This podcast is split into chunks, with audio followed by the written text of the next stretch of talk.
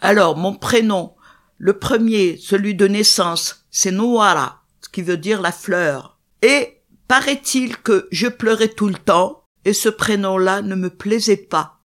Un oncle lui dit écoute, ce prénom-là ne lui plaît pas chez nous, en Kabylie, on change de prénom. Et on m'a changé le prénom de Nedjia. Et finalement, ce prénom-là, euh, paraît-il, euh, me plaisait à l'oreille. Donc est resté le prénom de Nadjia. Nadjia, alias Mamie Nadia pour les intimes, est née en avril 1944, en pleine guerre, à Alger. Elle nous raconte ici, avec beaucoup de tendresse, ses années d'écolière.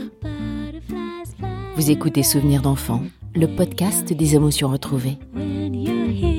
Un frère né en 39, donc il y avait 5 ans de décalage entre lui et moi.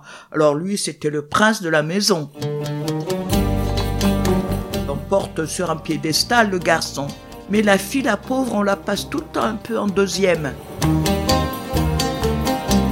La fille reste à la maison pour apprendre les tâches ménagères. C'était ça, on nous a ancré ça dans la tête.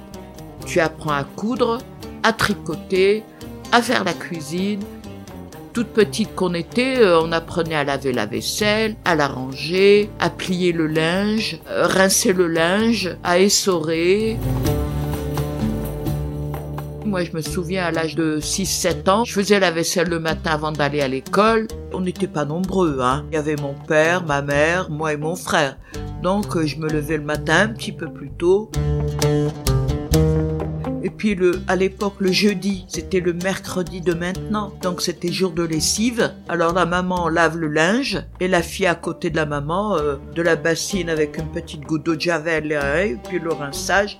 Et puis on essayait d'essorer tant qu'on peut pour accrocher le linge au plein air pour qu'il sèche. Il y avait le soleil euh, tout le temps. Hein. C'est un pays, euh, c'était où le soleil était présent. Ma mère était de Kabylie, donc ils nous parlaient en kabyle. Alors on parlait le kabyle à la maison, on parlait l'arabe dehors avec les copines de quartier et on parlait français avec des petites voisines européennes. Les maîtres et les maîtresses, elles nous parlaient en français, on apprenait le français. Et quand il avait l'accent de France, on dit il a l'accent pointu. Mais parce que nous, au, lieu de dire tu, ils disent tu, d'où tu viens, d'où tu es, de quel quartier tu es, avec euh, l'accent comme Marthe Villalonga. C'était l'accent algérois.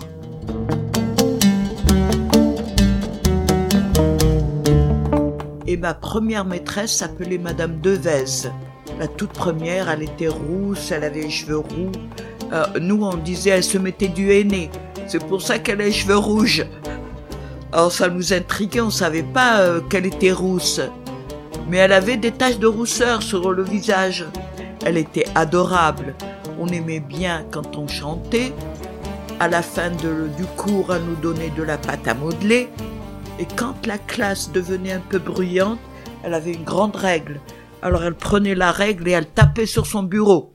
Et boum, boum, boum, boum, tout le monde se taisait.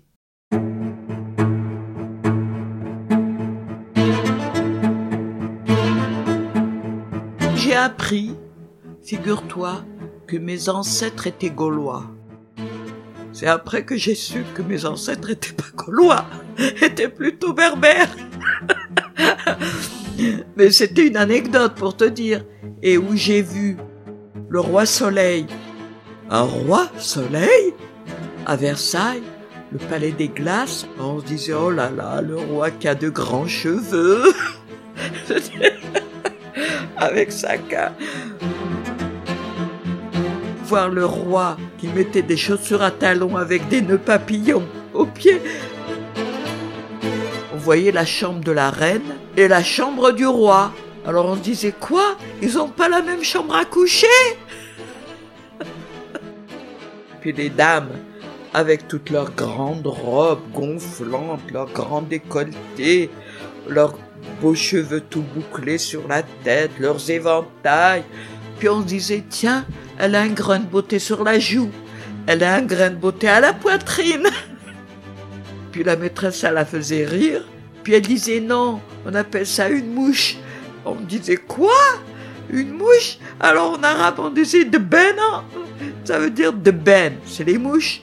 De bena, c'est la mouche. Mais il y avait de quoi rire.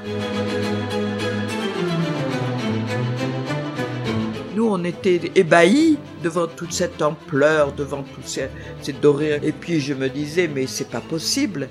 Ma maman était née en Kabylie. Elle a été chercher de l'eau à la fontaine avec une cruche. Elle n'a pas mis des robes comme ça, ma mère. Elle mettait des là-bas.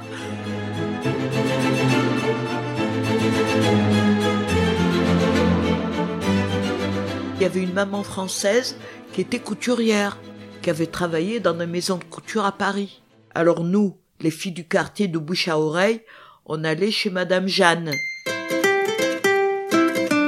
On achetait tissu, on choisissait le tissu qu'on voulait, et puis elle, comme elle avait des croquis, des dessins, elle avait un cahier, alors on choisit, je veux celle-là. Elle nous faisait des robes, avec des manches ballons, avec des smocks ici, avec, des nœuds sur le, soit sur le côté, soit dans le dos. On était contente. L'hiver, c'est des robes en tissu un peu plus épais. Et l'été, c'était des petites robes à fleurs, un peu genre tissu, tu vois, comme la petite boîte là. Dans toutes les familles, les enfants s'invitaient régulièrement. J'étais avec mes copines, avec eux, on s'invitait les juifs, les polonais, les maltais, les espagnols. Il y avait une qui s'appelait Simone. Son papa était docteur, donc je te disais, il faisait l'ordonnance et il disait je te laisse l'argent pour acheter les médicaments. On allait dans son grand jardin. Ils avaient une sorte de grand tapis parce qu'il n'y a pas de pelouse là-bas. Et la fille, elle sortait tous ses jouets. Et la fille de la dame couturière, elle ramenait des bouts de tissu. On habillait nos poupées. On prenait deux bouts de bois. On faisait des poupées en bois. Alors on se faisait comme une croix. Alors on rembourrait la tête avec du coton on lui attachait avec un chiffon blanc. Et puis la maman, des fois, nous dessinait les yeux, le nez, la bouche. Ou on avait celle qui avait une boîte de chaussures quand elle achetait des chaussures. On gardait la boîte, on faisait des berceaux.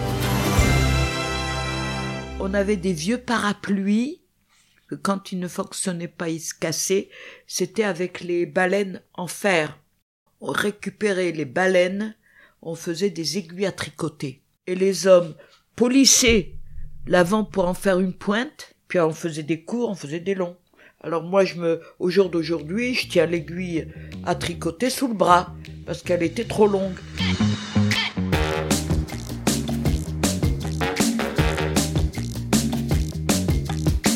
Avait une voisine européenne qui habitait au-dessus, qui achetait les magazines Elle contente parce qu'elle me les jetait dans la cour où je voyais les robes, je voyais. C'était à l'époque où je voyais Brigitte Bardot avec euh, sa robe de Vichy, ses jupes gonflantes. Mon adolescence, c'était Brigitte Bardot avec sa choucroute. Euh.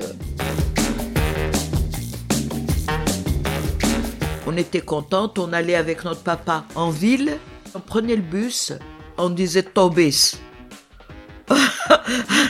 L'autobus, on... va prendre ton bus. On allait pour aller essayer des chaussures. Quand c'était l'été, c'était des chaussures ouvertes devant, des sandales. Elles étaient blanches, on aimait les chaussures blanches. Autrement, si c'est l'hiver, on prenait des chaussures fermées avec des, c'était des ballerines noires en vernis et avec une ceinture on avait des chaussures qu'on recyclait, comme le pied, grandissait très vite. Alors mon père a trouvé l'astuce. Alors il coupait l'avant, tout l'arrondi, pour que nos orteils puissent prendre l'air. Ben, on fait à la guerre comme à la guerre. Hein. Ça nous arrangeait pour l'été.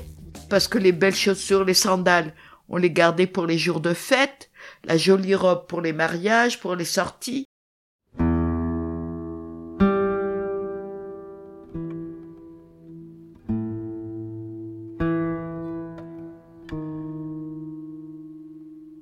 J'avais dix ans quand la guerre était déclarée. Tu vois, c'est-à-dire mon enfance, c'est avant dix ans. L'école, ça s'arrêtait là. Parce que ceux qui faisaient la guerre, nous interdisait d'aller à l'école, à l'école de la République. Les garçons allaient clandestinement apprendre l'arabe et nous les filles restaient à la maison. Donc les tâches ménagères qui nous attendaient, laver le parterre, faire la lessive et prier le bon Dieu que la police ne vienne pas faire les contrôles. J'aurais tellement, tellement voulu aller à l'école, je me fixais dans la tête, je me disais je voulais aller jusqu'au certificat d'études. Plus de mariage, plus de fêtes, sauf le ramadan. Le ramadan, c'était en silence, parce qu'il y avait le couvre-feu, ma fille. Il y avait le couvre-feu. Donc les gens ne se risquaient pas de sortir. Les cafés ne risquaient pas, parce que les militaires ne les laissaient pas ouvrir. Les hommes, s'ils traînaient trop d'eux, il y avait les, les rafles, on les emmenait, on les parquait dans les stades. Des fois, ils restaient pendant deux, trois jours. Moi, je me souviens que mon frère, avant d'aller au service militaire, euh, il revenait pas pendant un jour, deux jours. Et c'est là qu'il nous disait, bah, j'ai été parqué. Te rappelles le confinement là, qu'on a eu pendant deux ans? C'était la même chose. J'ai plus jamais été à l'école. C'était une enfance heureuse. Et je me demande pourquoi. Pourquoi ça, ce sage C'était un gros, gros, gros gâchis. Mais bon, c'était la vie.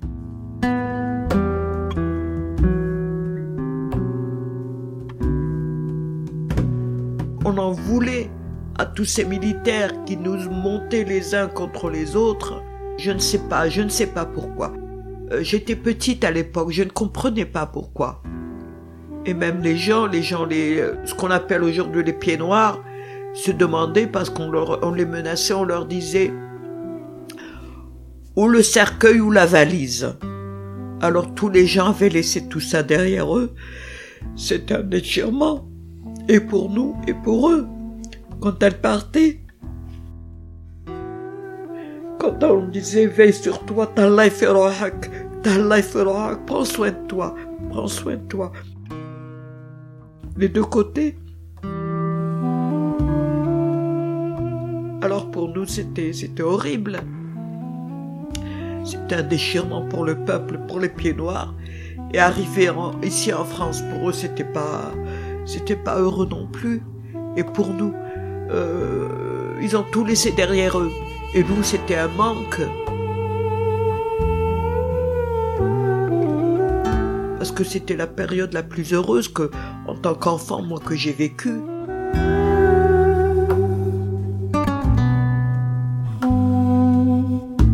En 1961, à l'âge de 17 ans, en pleine guerre d'Algérie, le père de Nadia décide de la marier à un cousin qu'elle ne connaît pas.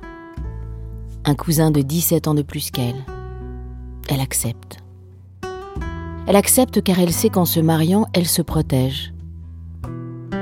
De la guerre, de sa violence, des sévices, des viols commis par les militaires français des viols longtemps occultés, dont certaines victimes osent enfin parler depuis peu. Nadia se marie, puis quitte l'Algérie pour la France. Elle y vit encore aujourd'hui et a cinq grands garçons. mes enfants sont nés ici, on se faisait insulter pour un oui, pour un non. Pendant 40 ans, j'entendais ça, il y avait des Français qui disent euh, Salarabe, retourne Charles Bougnoul, retourne chez toi. Et j'avais même des collègues de travail qui me disent euh, Moi je suis française, euh, j'ai la nationalité française. Pardonne-moi d'être grossière, je t'emmerde. Je suis française de père et de mère. J'étais française avant d'être née. Merci. Merci, Mamie Nadia, pour votre témoignage. Merci d'autant plus que je sais que vous n'aviez jamais raconté cela avant. Et je sais votre émotion de revenir sur des souvenirs aussi intenses. Je vous assure que l'émotion est bien partagée. Pour être très honnête, Mamie Nadia m'a raconté énormément de souvenirs, bien plus que ce qu'il y a dans cet épisode. Elle m'a d'ailleurs donné du fil à retordre pour ce montage parce que j'avais tellement de matière que je ne savais pas quoi choisir. J'ai mis beaucoup de souvenirs de côté, et notamment ceux de la préparation des plats du ramadan. Vous savez, je vous en avais parlé dans le dernier épisode. Je ne les ai donc pas mis dans ce montage parce que je n'avais pas envie de les bâcler. Et puis parce que les souvenirs que j'ai choisis formaient déjà un épisode assez long. Bref, bref, tout ça pour vous dire que je vous prépare pour mercredi prochain un petit épisode bonus tout en douceur, en saveur, en odeur. Vous pourrez entendre Mamie Nadia vous parler de la préparation des plats du ramadan. Je vous souhaite une très belle semaine. Comme d'habitude, si vous avez aimé ce podcast, n'hésitez pas à le partager autour de vous, à vos parents, vos enfants, vos petits-enfants, vos arrière-grands-parents, à vos voisins, vos voisines, à vos amis, à vos commerçants, à tous ceux que vous croiserez. C'est vraiment important pour moi parce que ça me permet d'émerger parmi les énormes énormes podcasts de radio. Moi qui suis un tout petit podcast indépendant, voilà. Alors merci pour ce que vous ferez. Je vous retrouve la semaine prochaine. D'ici là, je vous embrasse. Allez, salut